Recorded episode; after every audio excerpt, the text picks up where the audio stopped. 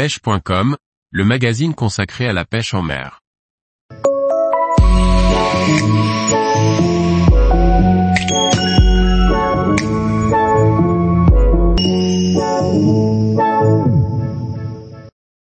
La pêche au jig en mer, une technique simple et efficace pour tous. Par Benjamin Le Provost. La pêche au jig est simple et à la portée de tous. Praticable toute l'année, la technique de base est relativement facile et c'est sans aucun doute celle qui vous permettra de capturer la plus grande diversité d'espèces au cours d'une même sortie, et ainsi de s'amuser grâce à un nombre élevé de prises. Souvent et injustement associée à une pêche de débutant ou de pêcheur du dimanche, cette technique venant du Japon a considérablement évolué ces dernières années avec l'apparition de matériel spécifique ainsi qu'une gamme de leurres qui s'étoffe de plus en plus et sur laquelle un réel travail de recherche et de développement est fait par les marques. Rappelons que le jig est un leurre métallique généralement peint muni d'un triple ou d'un assist hook. Lorsque j'accueille à bord une personne qui n'a pas l'habitude de pêcher, je vais privilégier cette technique pour plusieurs raisons. La première, parce que le matériel est simple à utiliser et certains modèles de jigs que nous verrons plus tard demandent juste à être animés en dandinant ou alors simplement en le remontant de façon linéaire à travers la couche d'eau à l'aide du moulinet. Je privilégie avec des novices la pêche en verticale sur des fonds relativement dégagés plutôt que des techniques comme la traction ou la pêche à la volée dans les courants. Le jig se prête à merveille aux pêches verticales. Enfin, les prises sont souvent nombreuses et diverses, car ce leurre travaille dans toute la couche d'eau. Pour les pêcheurs plus expérimentés, il est possible de pratiquer cette technique sur tous les secteurs sans exception. Le choix des jigs est parfois compliqué lorsque l'on se trouve face au rayon de son détaillant. Heureusement il est là pour vous conseiller, mais je vais vous faire part de ma sélection personnelle. Tout d'abord je distingue les jigs à lancer soit du bord ou en bateau. Les jigs pour une utilisation verticale. Dans les deux cas, la profondeur de pêche est un des paramètres à prendre en compte.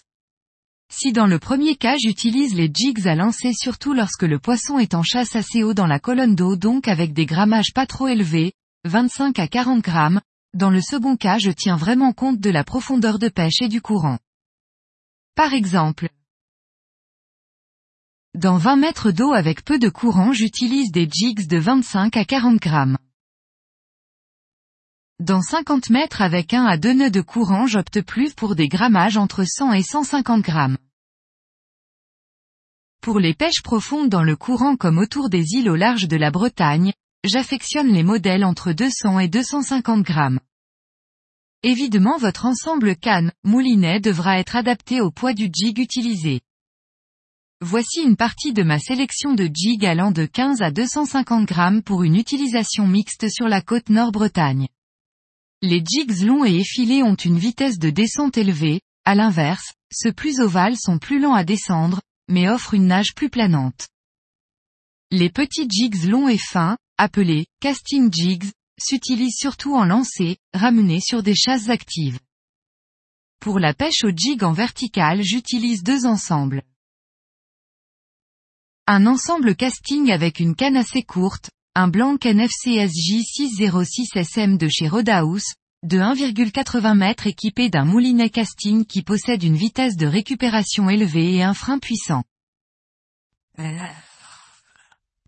Une canne spinning de 2,10 m avec un moulinet taille 4000 ou 5000 qui lui aussi a ratio important et un frein puissant. Ce choix est vraiment personnel même si à la longue j'ai une préférence pour l'ensemble casting qui, à mon goût, est plus simple d'utilisation et permet un meilleur contrôle de la descente du leurre. La puissance de ces ensembles devra se situer entre 20 et 80 grammes pour assurer une polyvalence maximum. L'utilisation d'une canne courte permet d'être plus à l'aise lors des animations du leurre. C'est sans aucun doute une des techniques qui est la plus simple à mettre en œuvre. L'intérêt du jig en vertical par rapport à un leurre souple tel qu'un gros shad équipé d'une tête plombée, est sa vitesse de descente. C'est d'ailleurs pour cela que je l'utilise exclusivement lors de pêche profonde, 80 à 100 mètres, avec du courant. Dans de telles conditions d'utilisation, la descente d'un shad est très difficile due à sa forme et son paddle. La pêche au jig se pratique en vertical et en dérive derrière le bateau. Une fois le leurre au fond. J'opte pour la technique dite de l'ascenseur, c'est-à-dire que je remonte de façon continue, plus ou moins rapidement le leurre dans la colonne d'eau. La remontée peut aller jusqu'à mi-profondeur. J'utilise la technique de la dandine, c'est-à-dire que je décolle le jig du fond par une traction verticale de la canne et j'accompagne le jig à la redescente. Cette seconde méthode demande d'avoir un œil attentif sur le sondeur afin de limiter l'accroche au fond. Vous pouvez également équiper vos jigs d'assist hook. Pour limiter le risque de croche. En conclusion, la pêche au jig est simple à mettre en œuvre et peut être pratiquée par tous les pêcheurs débutants comme confirmés. De nombreuses espèces sont ciblées par cette technique. Bar, lieu, morue, macro, dorade. À titre personnel j'utilise surtout le Jigaran de chez.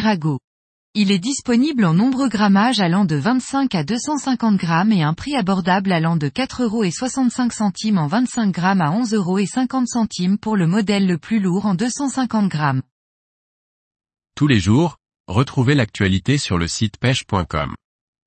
Et n'oubliez pas de laisser 5 étoiles sur votre plateforme de podcast.